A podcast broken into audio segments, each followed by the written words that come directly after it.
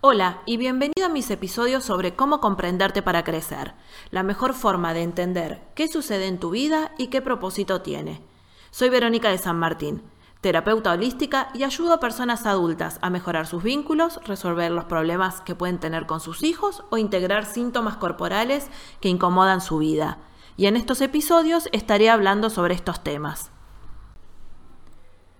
El episodio de hoy está basado en uno de mis artículos, que surge a partir del mensaje de una consultante que dice, no sé, tengo un nudo en el pecho, algo que me presiona.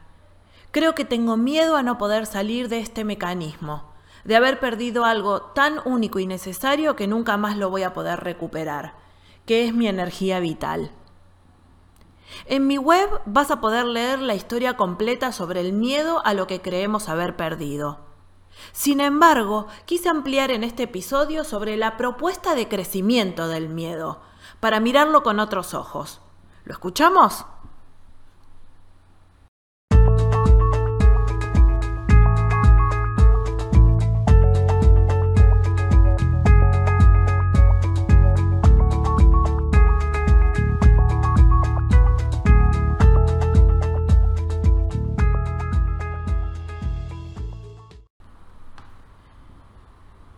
El miedo es una emoción y como tal es biológica.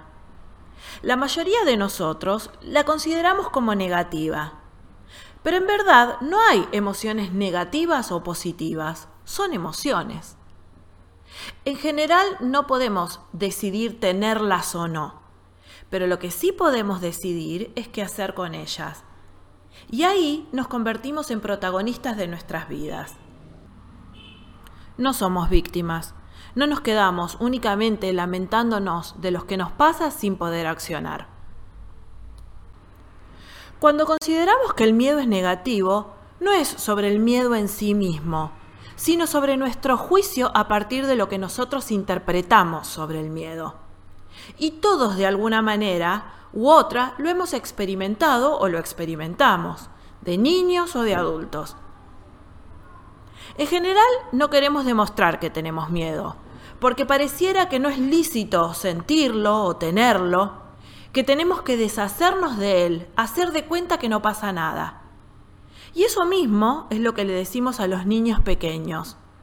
No pasa nada, no tengas miedo, sos un maricón, ¿cómo te va a dar miedo tal o cual cosa? Cuando usamos este tipo de frases y de actitudes, los niños aprenden que mejor, si tenemos miedo, ignorarlo. Mejor no hacernos cargo. Pero además, aprendemos que decir que tenemos miedo también es un riesgo, porque total ningún adulto nos va a ayudar. Y lo que es aún peor, no les enseñamos a los niños a gestionar el miedo. Pero claro, ¿cómo les enseñaríamos algo que no sabemos hacer? Pero los adultos también tenemos miedo y no lo decimos. Tratamos en la mayoría de los casos de ocultarlo, de taparlo, y esto seguramente lo aprendimos en nuestra infancia. Esto se vuelve un problema cíclico. Lo tenemos, lo tapamos, no hacemos nada con él y el miedo crece. Porque la verdad que el miedo lo que quiere es hacerse oír. Pero quiere hacerse oír para poder ayudarnos. El miedo es la emoción más ancestral. Cuando estábamos a la intemperie y desprotegidos, estábamos a merced de los depredadores. Y la noche es cuando el miedo más aparecía. Es por eso que los bebés sienten miedo a la noche. Es por esto que decimos que un bebé no debería dormir alejado del cuerpo de su madre, porque guarda todas las memorias ancestrales del ataque del depredador. Y por más que digamos que no tiene nada que temer, o que nosotros creamos que porque estamos ahí el bebé no va a tener miedo, o porque ya no estamos en épocas prehistóricas, pero esto es un pensamiento que está culturalizado.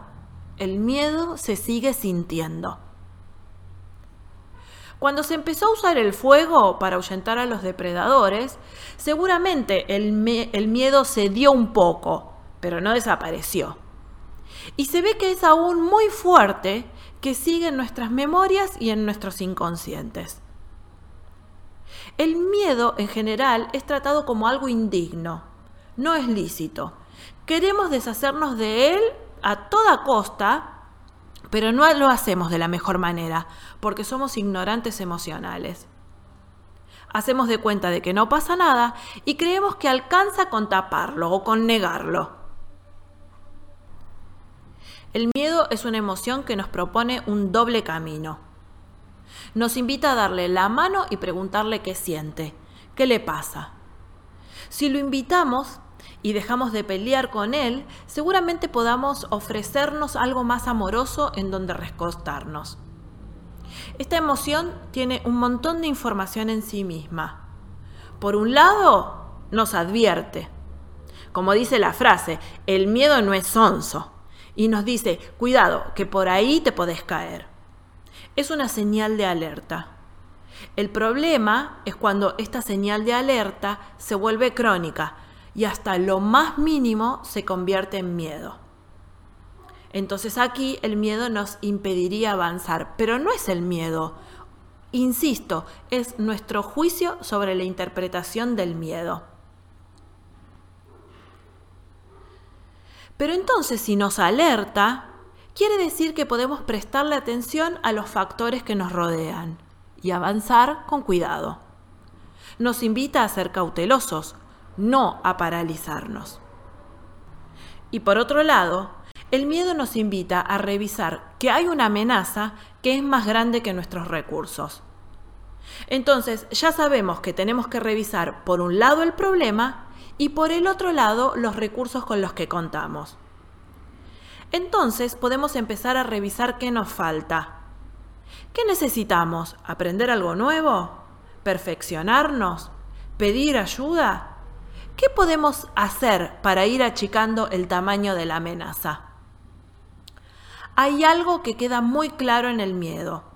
Si no lo escuchamos, va a tender a agrandarse. ¿Y vos? ¿Cómo enfrentas tus miedos? Si querés tener acceso a mi material, podés visitar mi página web, veronicadesanmartin.com.ar, o si tenés alguna consulta que quieras que desarrollemos en los contenidos, podés escribirme a contacto arroba veronicadesanmartin.com.ar. Chao, hasta la próxima.